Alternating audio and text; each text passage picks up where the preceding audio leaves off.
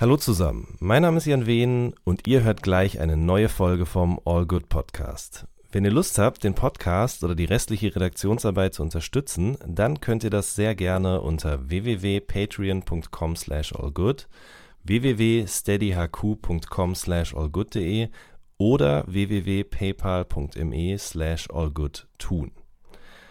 Vielen Dank schon mal im Voraus und jetzt viel Spaß mit der neuen Folge. So good, baby, baby.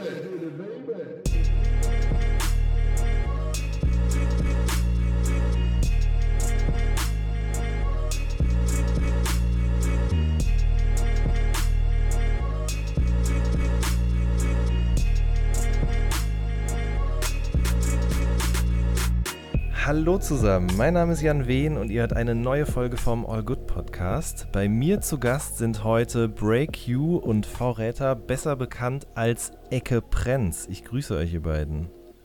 Hallöchen. Hi.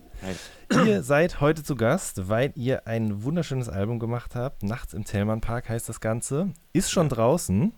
Ja. Wie fühlt sich das an? Klassische Einstiegsfrage.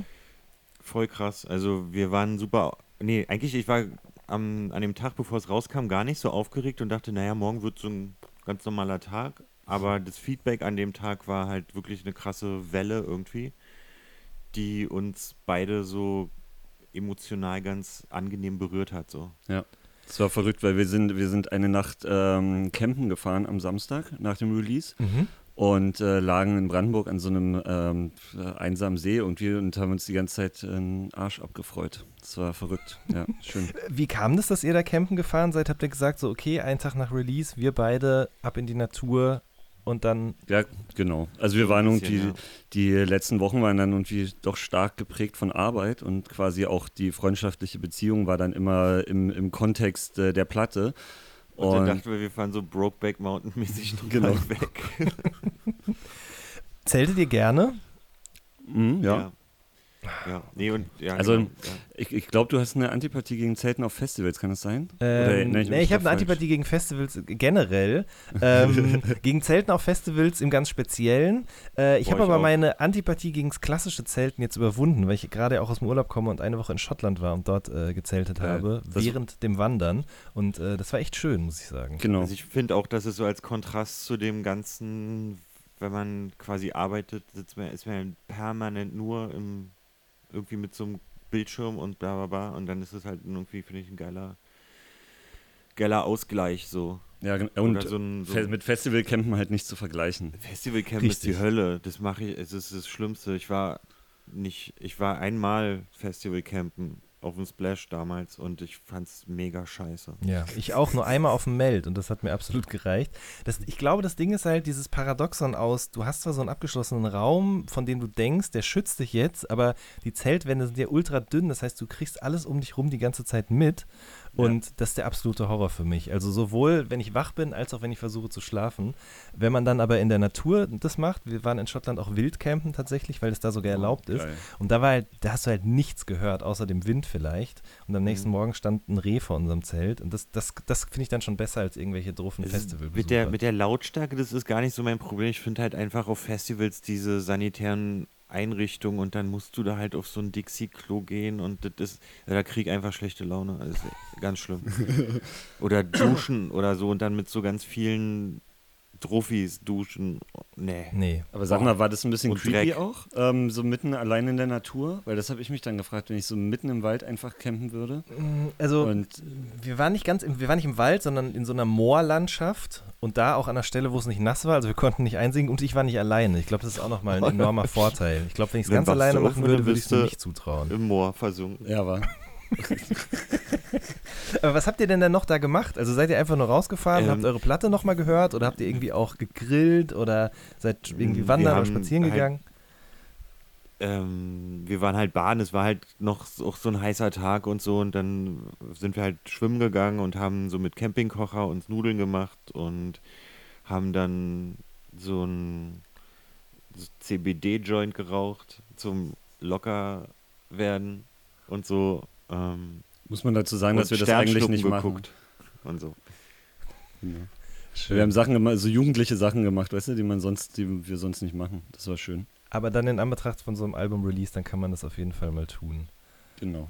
Ja. Ähm, wir sind ja quasi Kollegen. Ähm, ich mache diesen All Good Podcast hier und ihr beiden macht eure Ecke Prenz Show. Beziehungsweise, ja, was ist das denn? Ist das überhaupt eine Show oder wie würdet ihr das bezeichnen? Ich habe tatsächlich bei der Recherche die unterschiedlichsten äh, Bezeichnungen dafür gefunden. Die Hm. schönste fand ich eigentlich DJ Hörspiel Radioshow. Ist es das oder was ist Ja, es? sowas ist es quasi. Also es ist so ein bisschen, das, aber das ist mir jetzt erst vor so ein paar Wochen klar geworden, dass es ist letztlich ein Podcast und eine Mix-Show in einem so. Also Mhm. wir reden, also das eine, also man muss vielleicht ein bisschen zurückgehen. Wir haben irgendwann das Angebot bekommen, eine Radiosendung zu machen. Also die lief dann auch ähm, auf 2FM in Berlin. Äh, Voraussetzung war aber, dass es ähm, mindestens 20% Redeanteil gibt. Mhm. Und wir wollten ursprünglich einfach nur Musik auflegen, so ähm, ohne, ohne irgendwie zu reden und so. Und dann wurden wir halt letztlich dazu gezwungen und haben dann so angefangen und was machen wir? Und wir wollen aber auch nicht so eine Informationssendung sein, die dann auch zu so einem, für, für Kumpels oder so, dann auch zu so einem Promo-Arm wird, wo dann so, hey, könnt ihr das vielleicht mal bei euch spielen oder so? Mhm. Das, deswegen haben wir auch von vornherein dann irgendwie gesagt, es wird keine Informationssendung und wir haben dann so nach ein paar Folgen irgendwie ge so angefangen, so Sachen zu machen oder Unsinn zu reden und quasi gar nicht, ähm, also die Musik, die da läuft, hat im Grunde nichts mit dem zu tun, was wir erzählen, so. Das ist nur so die, also das Erzählen ist, Genau, und dann hat sich halt irgendwann herauskristallisiert, dass wir, dass es doch Spaß macht, vielleicht so nach 30 Sendungen oder so, einfach so blöd rumzuquatschen. Mhm. Und das haben wir dann zeitweise hart auf die Spitze getrieben. Ähm, so mit, keine Ahnung, Kneipentests oder Currywurst-Tests gemacht und so. Äh, Gibt es auf jeden Fall auch unangenehme Momente in der äh, in unserer kleinen Radiosendung. Ja, aber die sind ja, glaube ich, dann angenehm für die, die zuhören oder so. Ja, das ist eine Frage, die wir uns manchmal stellen, auf jeden Fall. Ähm, aber nur so hat es für uns irgendwie Sinn gemacht, weil wir eigentlich uns jetzt auch nicht als Moderatoren oder so verstehen. Mhm. Ähm, genau, und irgendwie sind wir das so ein bisschen. Ich glaube, das ist dann final jetzt auch der Charme der Sendung, dass Ja. wir halt ähm, äh, Musik spielen, die Genau, das war nämlich noch ein anderer Grund, dass wir viele Platten gekauft haben, die wir nicht im Club spielen konnten. Aha. Und dann hatten wir zum einen so einen Barabend in, im Wedding in Berlin, äh, wo wir dann so auch ruhigere Sachen mal spielen konnten. Und dann haben wir gesagt, ey, lass uns auch eine Radiosendung machen, dann können wir die Sachen auch mal spielen einfach, weißt du? Weil wir spielen halt da wirklich so komplette Bandbreite an Sachen, die wir halt cool finden, so. Und, ähm, Das hört Ja. man auch. Und ich finde tatsächlich, das macht wirklich auch den Charme dieser Sendung aus. Es ist im Grunde echt wie wenn man so. Also eigentlich, sowas gibt es eigentlich gar nicht. Man schaltet quasi in eure Köpfe rein. Ne? Also zum einen, die, was diese Unterhaltung angeht, zum anderen aber eben auch, was die Musik angeht. Und es ist halt gar nicht irgendwie so professionell verkonzipiert. Kann man das so sagen? Ja, Weiß ich nicht ja. genau. Also einfach so mal eben reingeseppt, ein bisschen zuhören, alles klar wieder raus. Ah, hier gibt es auch noch gute Musik. Das ist wirklich schön. Ja, voll geil. also ich kann das, ist, äh, sehr schön. empfehlen. Schön, wenn das äh, so auch so rüberkommt. Wie Schön, ja. wählt ihr denn die Musik für diese Sendung überhaupt aus, habe ich mich gefragt. Ihr habt es ja gerade schon gesagt, also Sachen, die ihr nicht im Club spielen könnt oder die vielleicht auch bei so einem Barabend nicht reinpassen oder wie, wie macht ihr das? Ja, letztlich ist es so, wir, wir kaufen halt auch wahnsinnig viel Platten und, ähm, und oder man, man, man einem begegnet ja sozusagen, wenn man so musikalisch offen ist, begegnet einem ja super viel Musik im Alltag. Ähm, und dann speichern wir uns die Sachen irgendwie ab, tun die in einen Ordner irgendwie. Also so, so random einfach. Mhm. Und dann gucken wir, was irgendwie, was wir an dem Tag, wo wir die Sendung machen, was uns so kickt, irgend so. Und manchmal ist es auch so, dass ich dann so denke, oh nee, ich habe gerade keinen Bock und dann bewusst mal wieder alte Sachen raussuche, die man halt selber vielleicht auch schon fünf Jahre sich nicht mehr angehört. Mhm. Irgendeine komische Platte von früher. Und auch, auch so, man guckt dann auch so, welche Sachen passen dann gut zusammen, weil uns in der Sendung ähm, auch halt wichtig ist, dass der Mix cool ist. Irgendwie, dass es eine, dass es einen coolen Flow hat, so, Ja. so vom, vom, sag ich mal, vom, vom DJ-technischen her irgendwie, dass Mhm. es so nicht nur Musik ist, die so aneinandergereiht ist, sondern die Musik, dass, dass sie halt auch zusammenpasst irgendwie. Ja. Genau, und dann man, manchmal machen wir halt auch so Spezialsendungen, äh, wo wir Mhm. dann so sagen, keine Ahnung, einmal haben wir eine gemacht mit nur Songs von äh, Tapes, die wir zu Hause rumfliegen Mhm. haben. Ähm, dann irgendwie gibt es, also ein Die großes 60 Hobby. letzten Songs. Genau, ist eigentlich so Oh. unser Lieblingsding auch im Club, ähm, wo wir uns immer streiten, wer darf den letzten Song spielen. Mhm. Und der muss schon gut ausgewählt sein, weil wenn ich einen auswähle, den Martin scheiße findet, dann ist auf jeden Fall erstmal kurz die Laune im Keller oder andersrum. ähm, oder dann wollen wir zum Beispiel auch schon Ewigkeiten äh, DOS 9 von T9. Ähm, ist äh, eigentlich auch großer Reggae-Fan, was mhm. viele nicht wissen. Und äh, wir haben schon lange vor, so eine Reggae-Sendung mit ihm zu machen und so. Also so, dann gibt es immer noch mal so spezielle Felder. Und sonst ist es halt genauso, wie Martin jetzt gerade erklärt ja. hat. Verstehe. Was würdet ihr denn sagen? Wie viel Zeit geht am Tag für Musik hören drauf? Weil ihr habt ja auch bei Spotify drei verschiedene Listen, die ich übrigens auch allen Leuten sehr ans Herz legen kann, die ganz unterschiedliche Bereiche sozusagen abdecken. Und da habe ich mir auch so gedacht, okay, wie viel Zeit muss man am Tag aufwenden, um so einen breiten Musikgeschmack irgendwie dort abbilden zu können. Sowohl bei auf Spotify-Listen als auch im Club beim Auflegen. Ich muss, ich muss gestehen, ich zum Beispiel, wenn ich wenn ich arbeite, kann ich halt keine Musik hören. Das heißt, ich höre, also weil ich auch relativ viel arbeite, so irgendwie, höre ich eigentlich gar nicht so viel Musik. Aber es gibt dann halt so Momente, irgendwie nachts, wenn man dann so, also weil ich, ich muss halt, wenn ich Musik höre, konzentriere ich mich halt auf die Musik und mhm. kann dann nicht nebenbei irgendwie irgendwas schreiben oder irgendwas machen, wo ich so denken muss, so. Also es geht einfach nicht und also ich höre Musik schon immer sehr bewusst so. Und dann sitze ich halt manchmal einfach abends ein paar Stunden da und verliere mich in Bandcamp und von einem zum nächsten, zum nächsten, zum nächsten, zum nächsten. Oder bei äh, so in Webseiten von Plattenläden in, den, in der Vorhörsektion so. Und, und, da kommt man halt immer so von, weil man ja so, also so dieses Internet bietet einem ja dann immer wieder auch so Sachen an, dass man da so hängen bleibt irgendwie. Und bei Spotify genau das Gleiche so. Oder, oder mir, mir, begegnet ein Song im Radio. Ich höre jetzt in letzter Zeit echt viel Cosmo mhm. und sitze dann halt beim Autofahren immer irgendwie mit Shazam da und mache so Screenshots von den Sachen, die ich da irgendwie dann gefunden habe. Und darüber findet man dann auch ständig so neue Sachen. Ja. Und also aber gar nicht so, dass man jetzt so sagt, ich setze mich jetzt so. Es ist, ja. Es ist halt wirklich einfach der, der pausenlose Begleiter. Also mhm. Also es ist äh, wirklich, ja, also für mich ist schon frühes Aufstehen Mucke an und so. Also mhm. es ist halt, es geht ja vielen so, aber es ist äh, permanent da. Der Unterschied vielleicht, dass man dann halt immer noch dick abspeichert, Screenshot macht, Link da. Also wenn du bei Martin zu Hause bist und einfach mal den Laptop aufmachst, weil du was zu essen bestellen willst, dann hast du erstmal so ähm, Firefox oder so, keine Ahnung, so der Browser auf mhm. und dann so zack, zack, zack, zack, tausend Tabs mit Bandcamp äh, da, dort und so. Das ist echt verrückt. Das ich wollte ich jetzt gerade fragen, wie bringt man denn in so ein Klangchaos, sage ich mal, äh, dann eine Ordnung rein? Weil wenn ich einen geilen Bandcamp-Link habe, heißt das ja nicht automatisch, dass es auch bei Spotify gibt oder dass es das auch auf Platte gibt. Da ist Martin auf jeden Fall der falsche Ansprechpartner. Für, für, für Ordnung, aber die, ja. ich kann, ich kann, ich weiß, wie ich Sachen finde. Das, genau. Aber ich ordne die, also ich, mein Down, guck mal in meinen Download-Ordner rein. Also das Problem ist, ich kann meinen Download-Ordner nicht ähm, nicht aufräumen, weil die Sachen im Serato aus dem Download-Ordner verlinkt sind. Das heißt, wenn ich die, wenn ich den Download-Ordner aufräume, dann muss ich im Serato die Sachen neu, neu laden. Mhm. Wahrscheinlich gibt es auch irgendeinen geilen Trick, wie man das irgendwie cool machen kann, aber ich bin da sehr ähm, kurz, denke ich. Genau, ich habe äh, auf jeden Fall das, und das nervt auch zum Beispiel, aber ich habe schon eine relativ klare Struktur. Also so einfach, ähm, die Ordnerstruktur auf dem Rechner ist so in Genres und so und Untergenres und dann in Artists. Und von da aus dann quasi in iTunes und in Serato. Mhm. Aber das mhm. nervt halt auch, weil du schon allein, wenn du nur den Song kurz anhören willst, den du gerade irgendwie gekauft hast, äh, dann musst du erstmal diesen Weg gehen, um dann nicht dieses Chaos zu haben, was Martin hat quasi. Ich ja. versuche ja auch sowas, aber dann merke ich irgendwann, dass die Struktur, die ich mir ausgedacht habe, voll dumm ist. das ist bei mir aber genau also das Gleiche. Also nicht mit Musik, sondern auch mit anderen Dingen. Ich habe immer gedacht, ich hätte da irgendwie eine gute Ordnerstruktur. Also meine, meine beste Struktur wäre eigentlich alles einfach in einen Ordner zu machen, weil dann ist da halt alles drin und dann kann nichts schiefgehen. Aber das, den Moment verpasse ich dann immer und dann ist plötzlich dieser eine Ordner halt der Download-Ordner. Das hat aber, da habe ich mal mit DJ Kraft drüber geredet, der genau meinte, ähm, er hat im Serato, er hat einen Ordner, da ist einfach alles drin und ja. deshalb legt er dann auch manchmal so randommäßig auf oder weiß halt einfach, was er spielen will. Ja, ich mache ja dann muss. quasi im Serato habe ich ja dann auch Crates, wo ich Sachen dann ordne irgendwie.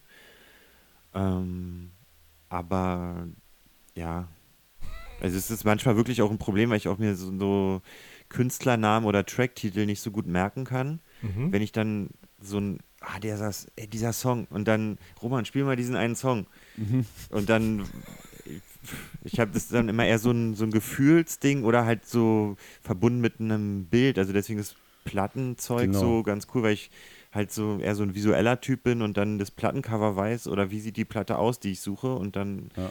ist es einfacher, als wenn ich dann so einen, mir einen Künstlernamen irgendwie merken muss. So. Ja. Okay. Verstehe. Wie war das denn jetzt bei der Platte, an der ihr jetzt gearbeitet habt? Also, das ist ja eine reine Instrumentalplatte. Ähm, über was für einen Zeitraum sind die Sachen entstanden, die jetzt darauf gelandet sind? Ähm, also schon fünf Jahre mhm. plus. Also sind auch Skizzen drauf, die älter sind. Oder, oder es waren mal Skizzen, die wir dann halt ja. im, im Verlauf der Platte ausproduziert haben. Ähm, dann sind auch Sachen jetzt so erst vor einem, vor einem Dreivierteljahr entstanden oder vor einem halben Jahr, also so kurz vor Fertigstellung äh, der Platte. Also es ist schon ein relativ langer Zeitraum, aber wir haben auch nicht permanent dran gearbeitet, muss man dazu genau. sagen. So. Ja. Aber das sind am Anfang, da nehme ich an, auch Sachen gewesen, bei denen noch nicht klar war, die kommen jetzt auf dieses Album, weil ihr noch gar nicht wusstet, dass ihr das überhaupt macht. Oder war das schon so, dass ihr vor fünf Jahren gesagt habt, okay, wir fangen jetzt an, zusammen eine Instrumentalplatte zu produzieren? Es gab, ähm, es gab so ein paar Skizzen, die einfach wirklich schon da waren, die wir dann, als klar wurde, wir wollen irgendwie eine Platte machen. Der, der Kontext war damals noch ein bisschen ein anderer, weil wir so eine EP machen wollten. Ähm, es, es, war klar, dass wir irgendwas machen wollen. Mhm.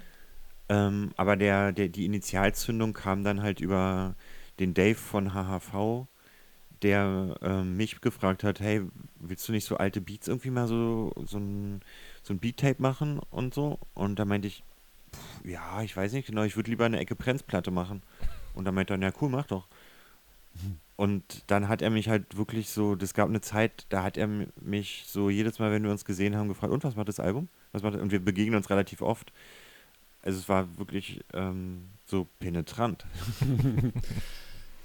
ja, genau. Und dann haben wir aber ähm, so Step by Step natürlich schon geguckt, okay, wie soll, also was wollen wir für Musik machen zusammen? Mhm. Äh, weil ich war, also niemand wusste, dass ich auch produziere oder Beats baue. Martin hatte schon ein relativ klares Soundbild als Verräter und zwar klar, wir wollen irgendwie was Neues, was Eigenes machen, mhm. was, was äh, ein, eher ein Ecke-Prenz-Sound ist und kein Verräter-Sound.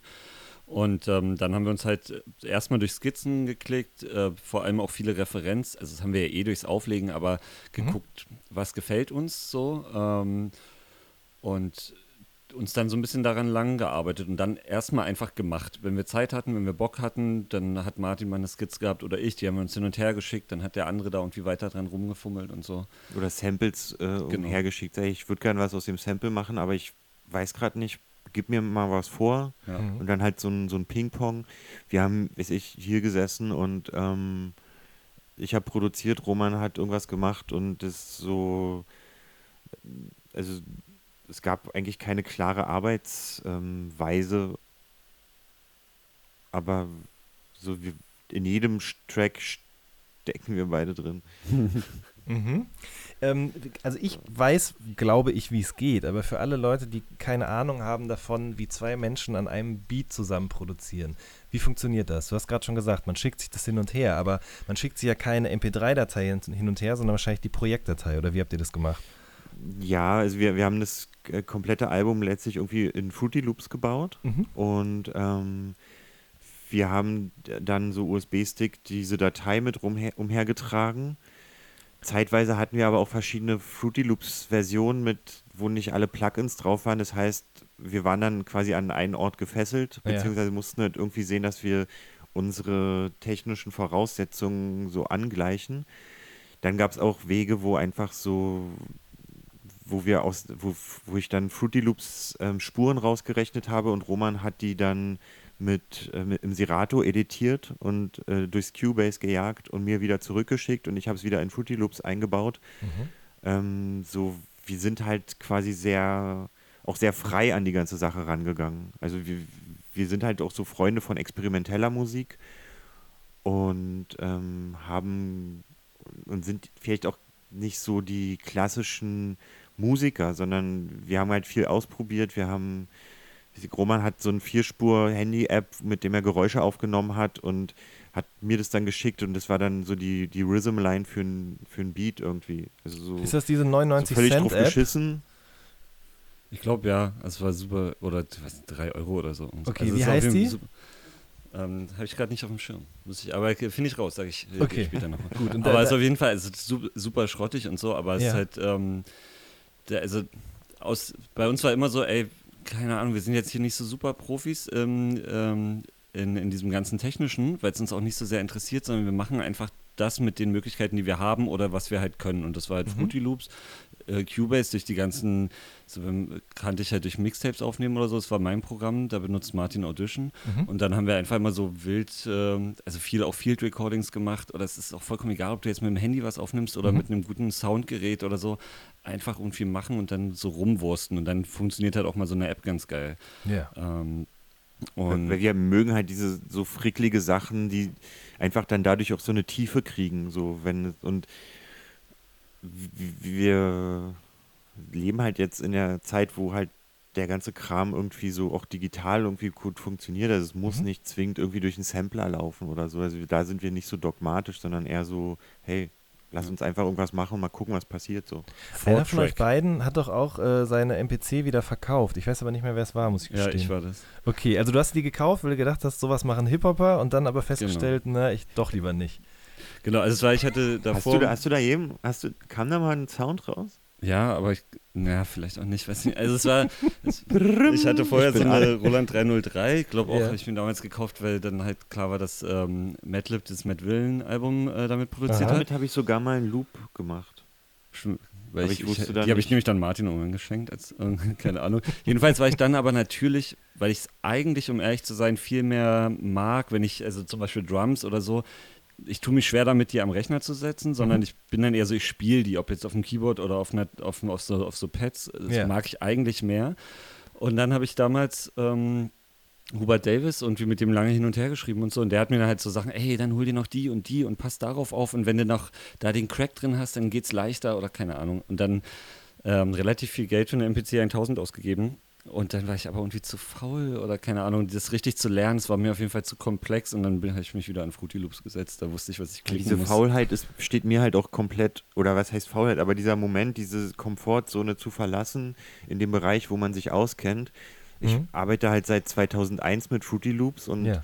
habe einfach da meinen intuitiven Weg, wie ich die Sachen schnell umsetze und scheue mich halt davor, Ableton oder, oder Logic, mich da so reinzufuchsen, bis ich an dem Punkt bin, an dem ich in Fruity Loops bin, wo ich dann einfach arbeiten kann. Ich würde halt irgendwie erstmal mir richtig den Kopf geben, so bevor da irgend, also, boah. Ja.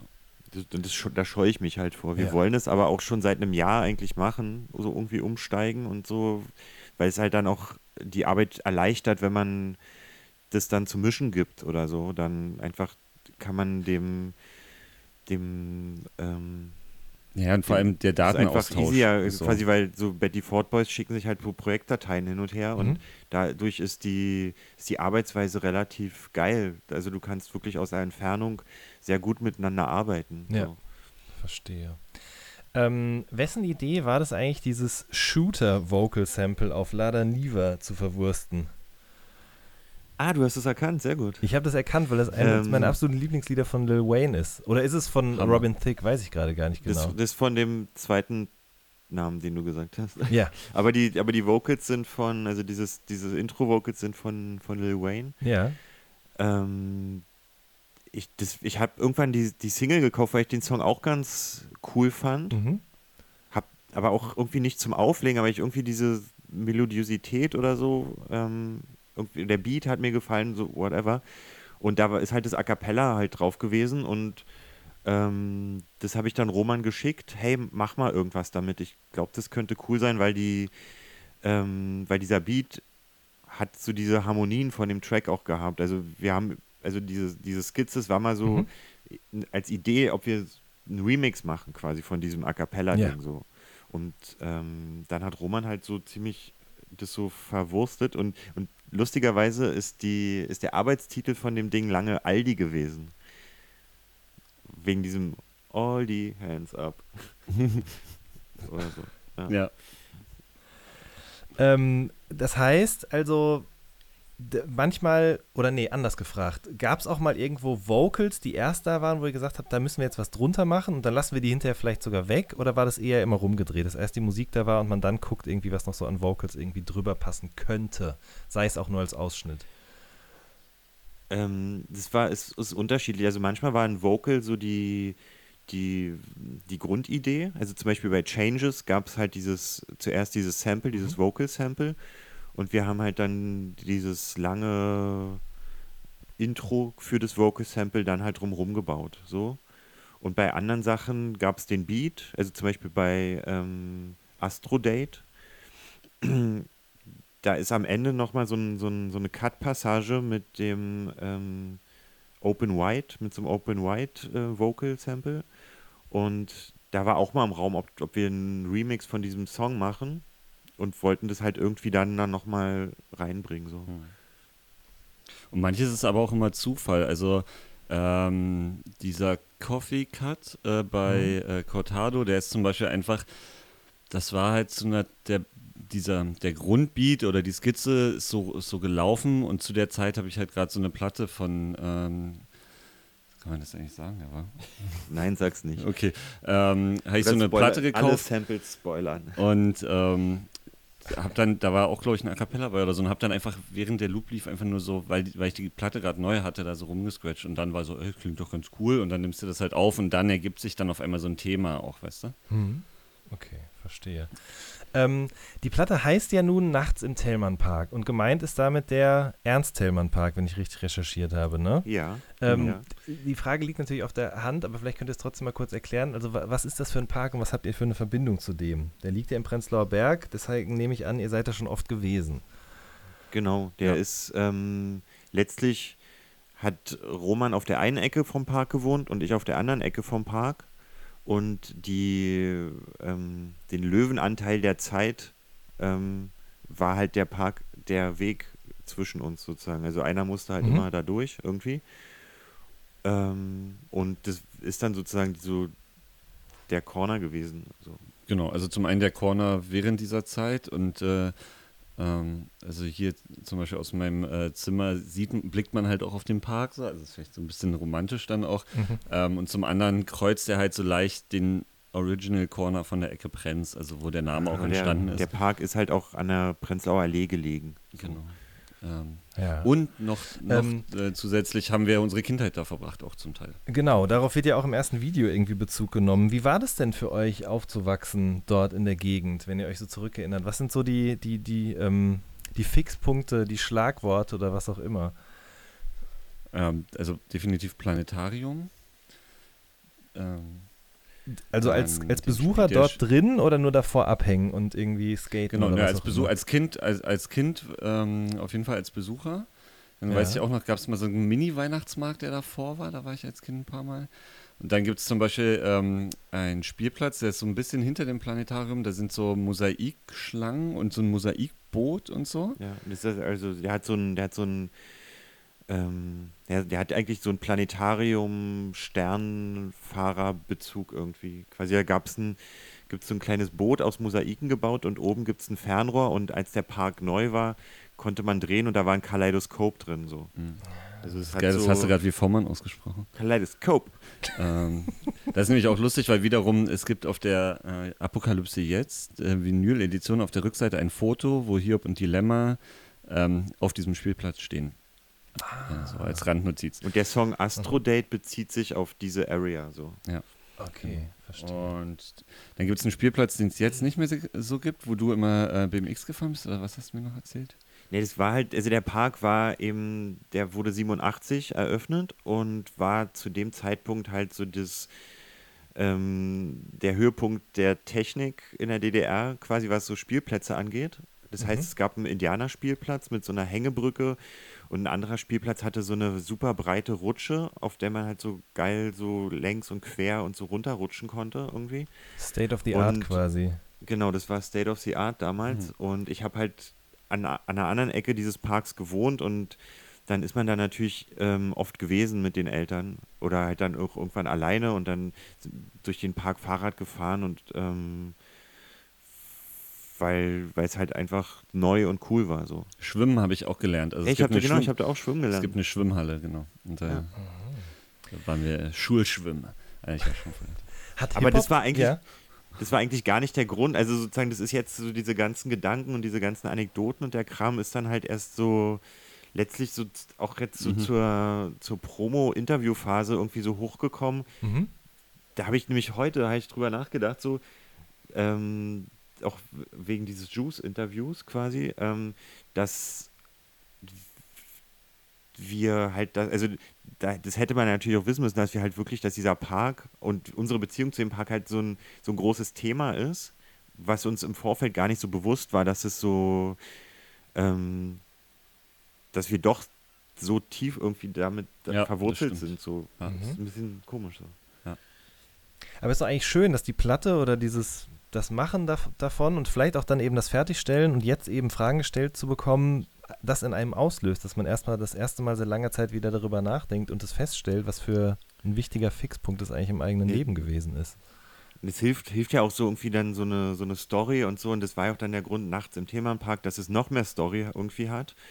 Ähm, ich, ich denke dann manchmal so irgendwie, dass dann diese, dass die Musik dann fast so ins Hintertreffen gerät, weil man so viel über seine eigene Story dazu redet. Aber vielleicht hilft es dann auch den Leuten, die Musik besser zu verstehen, wenn, wenn man noch so ein, so ein, so ein Feeling dazu hat. Mhm. Also ich kann mhm. sagen, als ich den Titel das erste Mal gehört habe, habe ich noch andere Musik erwartet. Aber als ich sie dann gehört habe, hat sie für mich trotzdem total Sinn gemacht. Nachts im Themenpark, das war hast, für mich was so. Was hast du erwartet? Na, ich, ich habe noch mehr an so Nachtschattengewächsmäßige Musik gedacht. Okay. Wisst ihr? Wie von ja, äh, es, es, gibt witzigerweise ähm, der Track Grüße mhm. ist im Endeffekt so, ich habe das Sample gefunden mhm und wusste nicht so richtig, was ich damit machen sollte, aber das Sample an sich hat in mir genau diesen Vibe ausgelöst, genau. also diesen von Nachtschatten gewechselt. Das wollte ich nämlich gerade sagen. Da habe ich, hab ich dann sozusagen mein, mein Wunschdenken drin wiedergefunden, ja. Geil, super. Cool, weil dann habe ich nicht das Martin geschickt und meinte auch so, ey, wir brauchen das Sample, ey, wir müssen irgendwas machen, was so vom Feeling her in die Richtung geht. Mhm. Weil das ist natürlich auch ein Alltime-Classic äh, für uns. Super Absolut, Track. auf jeden Fall. Aber was war die Idee sozusagen eben, das Ding nachts im Tillmann Park zu nennen? Also, die, weil die Nacht hat ja auch noch andere Facetten, die vielleicht auch eher in Richtung Club gehen oder so. War das irgendwie ja. auch eine Idee dahinter oder? Also es sind mehrere Facetten. Die, der Arbeitstitel war sehr lange einfach äh, Themenpark LP oder EP. Wir mhm. dachten auch erst, dass es eher so ein EP-Ding wird. Ähm, und dann hatte Martin irgendwie den, den Impuls, dass man noch ein stärkeres Bild erzeugen muss. Und das kam zu einer Zeit, als der Großteil der Tracks fertig war. Und weil, weil die Songs halt auch so also irgendwie so vom Feeling her so eher so, so Nachtbilder in mir mhm. hervorgerufen haben. Also so, so ein bisschen moody mhm. irgendwie so. Genau. Und darüber hinaus ist natürlich auch äh, für uns als DJs die Nacht immer so ein Thema. Ähm, und der Park wird, also der Park hat ganz unterschiedliche Wirkungsweisen, ob jetzt äh, beim Sonnenuntergang, ob am Tag bei, bei, beim Sommerwetter, keine Ahnung, oder halt in der Nacht so. Und der ist halt auch zum Beispiel spooky teilweise in manchen Ecken in der mhm. Nacht. Und deshalb irgendwie hat sich dann auch so, es war dann irgendwann was voll klar, dann haben wir halt auch die Tracklist gebaut und die auch so ein bisschen wie so die Nacht beginnt und mhm. über die Nacht hinweg und dann wird es morgens. Das ist so, so ein, auch wieder, da kommt dann wieder auch immer unsere Hörspiel, Film. Richtig. Filmding wieder so zum, zum ja. Vorschein, dass man, dass wir halt doch immer irgendwie dann versuchen, sowas Rundes mit einem Konzept und einer Geschichte zu erzählen. Ja, Mixtape-Charakter oder also ja. genau. Und, und dann, dann gibt es den Kaffee am nächsten klar. Morgen, den Cortado. Genau, ja. genau. Ja, aber den gibt es ja eigentlich ja fast noch nachts, um nochmal so wach zu bleiben. Aber, aber das ist so ja. die, äh, das war auch die Idee, dass der vielleicht erst, dass der am Anfang der Nacht vielleicht kommt, der ja. Cortado. Also es war, der Cortado war auch lange Zeit der eigentlich der Einstieg. Genau. Ach, und dann so haben wir, dem, ja. wir, haben, wir haben halt wirklich so ein richtig so ein Zettelsammelsurium irgendwie gemacht und uns richtig den Kopf zerbrochen, weil ähm, man muss halt natürlich auch aufpassen, weil wir ähm, eine Platte machen wollten. Ähm, da ist man ja beschränkt pro Seite. Mhm. Und das heißt, wir mussten die Tracks dann auch irgendwie so anordnen, dass pro Seite so 20 Minuten irgendwie zustande kommen. Und dann hatten wir irgendwie eine Tracklist, mit der wir sehr zufrieden waren, aber haben gemerkt, okay, wir, das geht halt nicht wegen den, wegen den, wegen den Längen der Song. Dann wäre auf einer Seite irgendwie 25 Minuten und auf der anderen nur 13 Minuten gewesen. Und dann musste man nochmal irgendwie so rumschieben. Ja. Aber ich, Und ich bin mit geil. dem, mit dem Ende, also wie es jetzt so ist, bin ich sehr zufrieden. Doch auch. Finde ich auch gut. So Aber macht der so- Cortado denn am wachsten, am wachesten? Naja, da ist Zucker drin. Na, Und das äh, auch ganz. Ich meine, man kann ja sogar ein Cortado für nachts so, kann man auch so ein bisschen Whisky reinschütten. Dann wird es so ein Baileys, wow. Ja, das war echt, der Cortado war, also ein- wir trinken den ehrlich gesagt gerade gar nicht mehr so oft, weil der war halt, deshalb heißt er auch sozusagen im Nachgang One for Slurm, weil es gab ähm, auf der Danziger, auch fast Ecke Prenzlauer Allee, ein, ähm, ein Café, was äh, Slurm hieß. Mhm. Und Von einem ähm, Freund von uns. Genau, und den haben wir, der ist ja eigentlich erst, weil wir Besucher, ständige Besucher des Ladens waren, dann zu einem Freund geworden. Ähm, der ist auch der einzige Mensch mit einem großen Ecke Prenz-Tattoo inzwischen. Mhm. Ähm, Der doch, hat die Sendung dort auch immer laufen lassen. Genau. Also es war irgendwie ein cooler Spot für uns, weil er halt so ähm, auch bei uns war. Und jedenfalls, und da haben wir immer Cortado getrunken. Mhm. Oh, genau, und da ist so eine, so eine Liebe zu dem Getränk äh, entstanden, die aber irgendwie stark mit dem, äh, mit dem Slurm verbunden war. Und Weil, weil auch, als wir die, also sozusagen zu der Zeit, wo wir die, die oder angefangen haben zu produzieren und die Hauptteile gemacht haben, haben wir halt, gab es dieses Café noch und wir waren halt so recht oft und dann wollten wir da auch so, ein, so eine Dedication irgendwie raushauen. Ja. Was, woraus besteht Cortado nochmal ganz genau? Weil es gibt da mehrere Arten und ich bringe es immer Genau. durcheinander. Ähm, das ist so, so Milchmädchen, so eine süße Kondensmilch Mhm. unten rein und dann halt so Kaffee rauf. Ja. Und ich glaube, hat er noch Milchschaum? Der hat auch noch oben drauf? Milchschaum. Oder ist das das Ding, was Ja. optional ist? Weiß ich gerade gar nicht. ich glaube nämlich auch, dass es Es äh, in anderen Ländern auch andere Auffassungen vom Cortado Ja, selbst, gibt. selbst in Barcelona heißt es dann manchmal auch ähm, Bonbon und irgendwie so. Also es gibt Ja. Aber Ist ja Milchmädchen so wie ja mit- sch- mit Flat White und da ist ja so, da ist ja so und in Australien machen wir das so, weil es so ist und so. War das ist so ein Expertenthema. Das stimmt wirklich. Wir Ich sind irgendwie, weißt du, irgendwie sind wir nicht so richtig Experten, aber irgendwie dann. Also ja, aber da streiten sich ja dann sogar ja. die Experten. So einer ist ja immer der Schlauste. Ich habe äh, am Wochenende das erste Mal ein Monaco getrunken. Kennt ihr das? Nee. Nee. Das ist ein Radler und äh, da kommt noch Grenadinesirup rein. Okay, das finde ich ganz geil. Also Weil ich, ich habe ich würde sagen, es ist so ein bisschen wie Berliner Weiße mit Schuss, aber dann doch ein bisschen anders. Ja. Okay, das probiere ich echt aus, weil ich habe, weil ich weiß noch, in ähm, Wien waren wir aus dem Festival und dann habe ich auf einmal, das Radler war dann halt mit so Grapefruitsaft und nicht mit Zitronenlimonade, also mit Grapefruit-Limonade irgendwie. Mhm. Äh, Schlimmo. Und äh, das fand ich schon mega geil, weil das irgendwie nochmal ein Tick erfrischender war. Ja. Äh, seitdem mache ich das hier zu Hause auch immer so. Und äh, das ist natürlich jetzt auch nochmal ein, ein neuer Tipp. Absolut. aus. Ich habe es noch nie vorher gesehen oder gehört und habe mich dann noch mal so ein bisschen in so Biermischgetränk-Varianten eingelesen. Und da gibt es ja wirklich auch genau wie ich war- Kaffee ich so war letztens- lange Palette. Ich war letztens in, in Kroatien Ja. und da waren dann, sind dann so zwei deutsche Touristen so hochgekommen und dann hat die Frau gesagt, ja, bring mir mal einen Diesel mit. Diesel, kennst du Diesel? Diesel kenne ich nur als äh, Cola mit Fanta, aber das ist eigentlich auch mit Bier. Da ist irgendwie ein Alt mit bei, oder? Ähm, das Bier und Cola ist das. Ach, es ist einfach nur Bier und Cola. Guck mal. Voll. Äh, das ist wirklich richtig eklig. Ey. Es gibt auch äh, die Mischung Bier, und, also Pilz und Sprudel einfach miteinander gemischt. Ich habe aber vergessen, wie das heißt. Das hat auch natürlich Bier? wieder einen eigenen so. Namen. Das ist wirklich, äh, die, die Grenzen sind unendlich. Äh, wie sagt man denn? Oh, Ja. bringst du mir ein Wesriet mit? Ja, ist auf, ja, ja, keine Ahnung, was die da alle machen. Ihr puncht it. Gepunchtet. Ähm, aber tatsächlich seid ihr große, also ich würde jetzt mal behaupten, große Experten auf dem, Ex, äh, auf dem Gebiet des Malzbieres. Das kann man schon sagen, oder? Ähm, Ja. ja. Also Das- ne, das ist jetzt ein bisschen weniger worden, geworden in letzter Zeit, aber wir werden immer wieder auch damit konfrontiert und das ist ganz, ganz gut. Highlight war unsere eine Sendung, da haben wir ein Malzbier Braten gemacht. Es gab aber. Ach nee, was, welche. Folge ist das? Die habe ich nicht gehört, muss ich gestehen. Puh. Ja, ich habe die nicht alle im Kopf, die zwei. Vielleicht irgendwas mit 20 oder 30, also es war relativ weit, weit zu oh, das war Beginn. aber auch gut, das war echt gut lecker. Aber ich will auch mal ganz kurz auf unsere Wurstshakes zu sprechen. Ja, da kommen wir Die gleich waren- noch also- drauf zu sprechen. Okay. Aber wir haben auch Malzbier-Cocktails gemacht, bevor die Okay. ekligen Sachen kommen. Moment, erstmal Malzbier-Test. Wo, wo, durch, welches, äh, durch welche Angebotspalette habt ihr euch da getestet? Durch welche, durch welche, durch welche ähm, Sorten? Genau. Ähm, also die, eigentlich die klassischen, also natürlich äh, Vitamalz, Kraftmalz, dann dieses bayerische Ding, ähm, dann, ich hatte letztens, wie hieß denn das, was ich bei Spar gekauft habe, da an der Tankstelle? Das habe ich vorher noch nie, ge ach, ich weiß schon nicht mehr. Aber auf jeden Fall, ähm, ich kann nur sagen, dass. Ist doch Millers oder Miller oder irgendwie so? Irgendwas, weil das hat der Me, Myself and I aus Köln uns mal gegeben. Stimmt. Oder ich habe den Namen vergessen. Ist auch ganz gut. Auf jeden Fall ist äh, das Allerwichtigste ist, dass es arschkalt ist. Regionales Malzbier. Mhm. Ähm, und also, unser, also mein Favorite ist auf jeden Fall Kraftmalz, wenn es richtig kalt ist. Weil es gibt viele Malzbiere, die einfach zu süß sind. Ich habe in letzter Zeit nämlich auch das Problem, dass ich so, so krass süße Sachen irgendwie nicht so gern mag. Irgendwie. Ja. Und es muss aber aus der Glasflasche kommen, oder?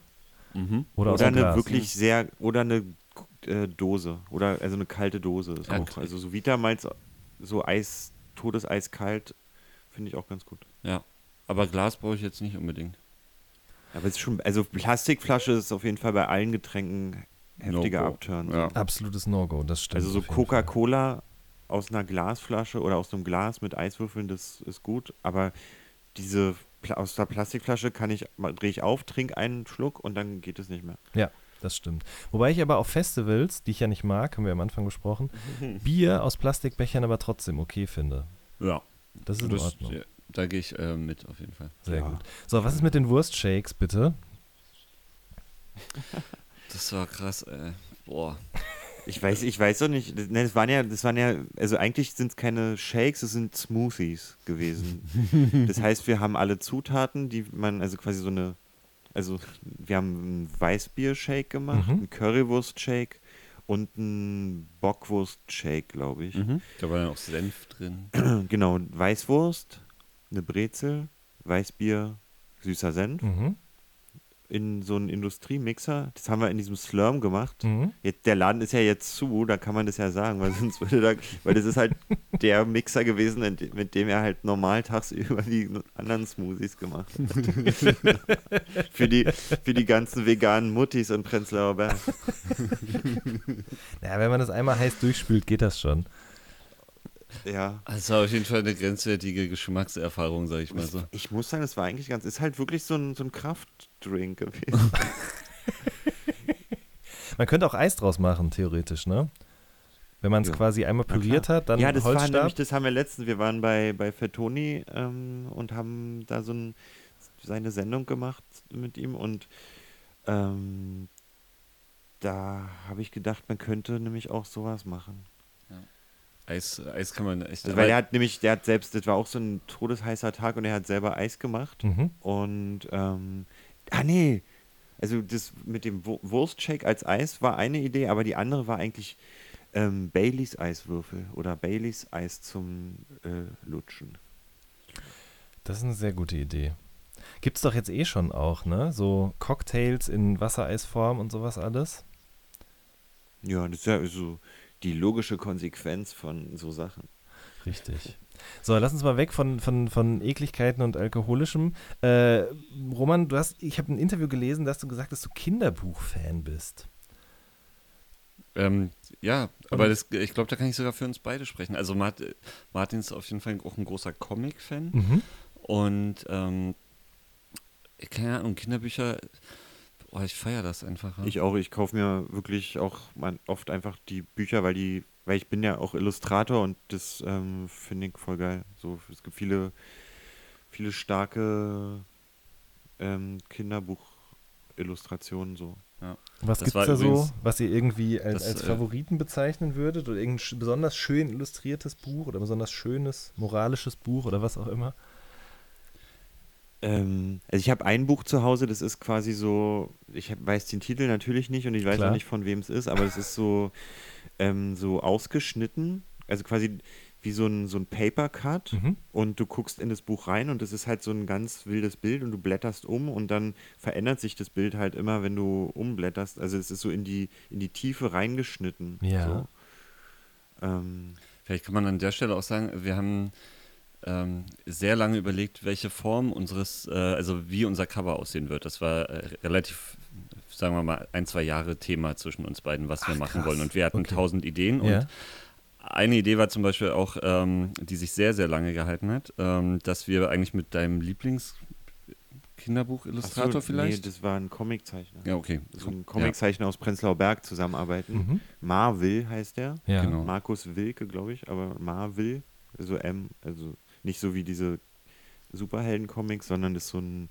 der erzählt so Geschichten aus seiner Kindheit und die, die sind halt voll geil gezeichnet so und ähm, so viel, wo man dann, oder wo wir uns so, so Ostberlin-mäßig immer so wiedererkennen. Genau. genau, das ist natürlich kein klassisches Kinderbuch, aber äh, ein geiles Comicbuch Ja. quasi. Ähm, und für sowas haben wir schon auf jeden Fall einen, einen starken Fable. So. Genau, und dann haben wir aber sozusagen auf der Suche, haben wir dann Elsa Klever die äh, gefunden, so Mhm. auf der Suche nach dem Cover und die ist halt Kinderbuchillustratorin, die unser Cover gemacht hat. Ja. So.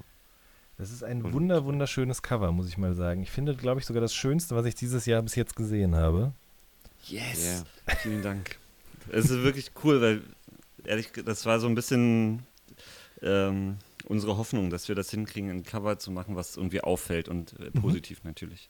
Und da ist es halt so, sozusagen, sie hat unserer Story nachts im Themenpark halt visuell halt die Krone aufgesetzt. Mhm. Weil sozusagen so Kinderbuch- oder Illustratoren oder Kinderbuchillustratoren, die, die können das natürlich auch so, eine, so ein Gefühl erwecken für, also diese Stimmung, sie hat halt diese Stimmung so perfekt in dieses Bild irgendwie, in dieses Gemälde. Also es ist halt wirklich ähm, gezeichnet, hat Mhm. super viele Ebenen und so. Das kann man bei uns im Instagram auch gucken, so, da haben wir auch so einen, so einen Prozess ähm, mal reingehauen. Ähm, ja, Ja, genau. Und so. äh, das für uns war halt, äh, vielleicht, äh, du wolltest gerade eine Frage stellen, stimmt. Ich weiß gar nicht, ob ich eine Frage stellen wollte. Ähm, aber ich, also gibt es das quasi in so auf Leinwandgröße? Weil ich habe die Story nicht gesehen, muss ich gestehen. Mhm. Und ihr habt es Ja. beide Ähm, zu Hause hängen. Nee, das Nee, Original das ist bei ihr. Genau, das, wir, irgendwann fahren wir zu ihr nach Hamburg und gucken uns das mal an und ziehen ihr das ab oder keine Ahnung, ob das in ihrem Archiv liegt oder so. Ähm, will- ich will es auf jeden Fall mal in echt sehen. So. Es hat sich leider noch nicht ergeben, sie mal persönlich zu treffen, so, aber Aber das genau, ist und das äh, für uns war halt voll wichtig, ähm, aus, ähm, aus DJ-Sicht, wir sind halt schon früher immer, ähm, keine Ahnung, Platten, also vor allem in der Zeit, als Internet jetzt noch nicht so präsent war, Mhm. äh, einfach in Plattenläden gerannt und haben, man kannte ja vieles auch nicht und dann guckst du halt, welches Cover spricht dich an Mhm. und im allerbesten Fall ist es halt dann so, dass die, ähm, die Platte, die du rausziehst wegen dem Cover, dass die Musik einfach sehr gut zu dem Cover passt und automatisch deinen Geschmack trifft, wenn das Cover dich schon kickt. Und das war halt für uns irgendwie so eine Prämisse, dass wir es schaffen, dass die Musik, das Empfinden, was wir dabei haben, im Cover wieder gespiegelt wird und dass die Platte, wenn sie im Plattenladen steht, so auffällt, dass sie vielleicht von Leuten gehört wird, die uns überhaupt nicht auf dem Schirm haben, weil das sind ja schon noch sehr viele. Ähm, und äh, dass wir irgendwie herausstechen in einem Plattenladen. Und das ist halt voll cool, dass, also äh, ähnlich wie du, wie deine Reaktion, das hören wir ziemlich oft und das freut uns natürlich voll krass, dass ähm, das auch so aufgegangen gegangen ist jetzt. Ich glaube auch, auch gerade in Kombination mit dieser, ähm, mit dem Titel Nachts im Thälmannpark, das ist irgendwie ja auch ein sehr ungewöhnlicher Titel, den man Mhm. seltener auf Plattencovern lesen wird, nehme ich jetzt mal an. Und gerade diese auch für unsere internationale Karriere sehr vorteilhaft. Sehr vorteilhaft, auf jeden Fall. Aber ich habe äh, einen Kumpel in der Schule gehabt, der hat tatsächlich äh, Musik nur nach Covern gekauft. Also der hat gar nicht nach Genres oder nach Bands oder so geguckt, sondern der ist einfach nur reingegangen und hat Ja. einfach gekauft, was gut ich aussah. habe ich hab auch so, also sozusagen Ja, über die eigene Plattensammlung hinaus habe ich auch so viele Plattencover-Bücher und habe, ähm, also guck mir das halt auch voll gerne an, auch so die, also es gibt echt wirklich sehr viele kreative Lösungen für Plattencover und das ist Mhm. echt, ähm, echt Wahnsinn, so wie kreativ da teilweise auch so vorgegangen wird und wie, wie auch Titel und Musik sich dann in der Art, wie das Cover gemacht ist, so wiederfinden. So. Ja. Fällt ähm, euch spontan irgendwas ein, wo ihr sagt, so, das ist auf jeden Fall äh, hängen geblieben bei mir? Na, zum Beispiel also so, so Lex Records Ja. aus, aus England, so die, die haben einfach immer wahnsinnig krasse Konzepte gehabt. Also so, gibt, ähm, also so mit, die haben mit Prägung auch gearbeitet. Also es gibt so ein, ein Plattencover, da sieht es aus, als wenn jemand mit einem Kuli irgendwas geschrieben hat Mhm. und dann auf der Rückseite von dem Plattencover drückt sich halt dieser Kuli-Schriftdrift zum Beispiel durch. Geil. Ja. Oder, ähm, weiß ich, so Kaffeetassenabdrücke und dann ist es halt so wirklich so, als wenn man so rüberfasst und als wenn da wirklich ein Kaffeefleck wäre und also die wirklich sehr viel, sehr viel Geld auch in die Hand genommen haben, um da Detail Oder dieses Doom-Album. Dieses Doom-Album, ja, wo Mhm. das sind so ähm, Danger Mouse und MF Doom haben zusammen ein Album Mhm. gemacht, Danger Doom. Und ähm, da sind so farbige so Punkte mit Farben drauf und dann schiebst du das rein in so eine Plastikhülle, wo dann, wo, wo es dann halt so plötzlich Sinn ergibt, was da so farblich passiert irgendwie. Also so krasse Spielereien irgendwie. Ja. Voll krass. Sehr schön. Lex auf jeden Fall krass. Die sind wirklich krass als, als Label einfach, wenn du halt auch merkst, dass es nicht nur so eine Künstlerinitiative ist, ein Mhm. geiles Cover zu machen, sondern wenn du merkst, dass der das Label halt so ein es ist wichtig, dass wir ein geiles Level fahren, so und dass auch die Releases irgendwie zusammenpassen, trotz unterschiedlicher Künstler und so weiter. Ja, Aber ich glaube, da gibt es viele in unseren Ecken, die, also so jemand wie Dilemma gibt sich immer voll Mühe. absolut. Ähm, ähm, ich weiß auch, dass äh, Audio 88 ist ein, ein großer, großer Freund von speziellen Covern und es ist, äh, sobald man ein neues Release plant, wird geguckt, welche Editionen gibt es, was kann man machen, überall Anfragen stellen und so, ähm, um irgendwas zu machen, was noch keiner gemacht hat, so ungefähr, Mhm. weißt du? Das ist, ähm, das ist ja auch das Schöne daran, dass man irgendwie künstlerisch sich ausleben kann. Ja. Ähm, und wenn wir jetzt noch quasi wieder eine Ebene tiefer gehen, also quasi von dem Artwork auf die Musik, äh, was, was würdet ihr so sagen, sind für euch jeweils die ultimativen Instrumentalplatten schlechthin? Also auf jeden Fall gehört die äh, Dead Ringer von RGD2, glaube ich, dazu. Ja. Dann für uns äh, Darby 2-3. Vielleicht nicht das Ultimative, Ist aber halt auf jeden Fall ein nicht krasses. Eine reine Instrumentalplatte. ja, das stimmt, da wird viel gerappt, du hast recht. Ähm, Ich, Boah, ich, ich das gehe mal ist ganz echt- kurz zu das meinem. ist echt ähm, schwierig zu sagen, weil wir so quasi immer neue Sachen finden und Sachen gut finden und es halt auch sehr viele Platten so oder oh, ich weiß, ich kann's, ich kann die Frage nicht beantworten. Also ich Also kann, ich ich, kann- ich, ich tue mich auch immer schwer so mit so Top 5 Listen, Mhm. da kriege ich die Krise. Ähm, Ja, eine Sache, die ich auf jeden Fall für uns sagen kann, ist. Also ich ähm, kann halt- also sagen, dass so RGD2 für mich persönlich eine krasse, ähm, also so eine große Inspiration irgendwie war Warum? oder ist. Ähm, Sound, ähm, auch seine Live-Performance, weil der ist eigentlich auch DJ so. Mhm. Ähm, der hat dann so mit vier Plattenspielern gespielt, hat auf einer Platte einen Drumloop laufen lassen, dann ein Sample-Loop auf der anderen und dann hat er noch ein anderes Sample so reingecuttet irgendwie. Ähm, so, also das ist ja einfach auch so, die, so inspirierend, dass er, der, der hat auch also immer so viele Samples, die so übereinander so neue Harmonien irgendwie geben. So, das war damals, also früher so irgendwie auch meine Competition, als ich so, so versucht habe, so Sachen so zu layern, die dann was Neues ergeben quasi. Ja. Ich habe mal mit äh, Falk von Doppelkopf gesprochen, der meinte auch, bei dem von Abseits-Album war das die Königsdisziplin.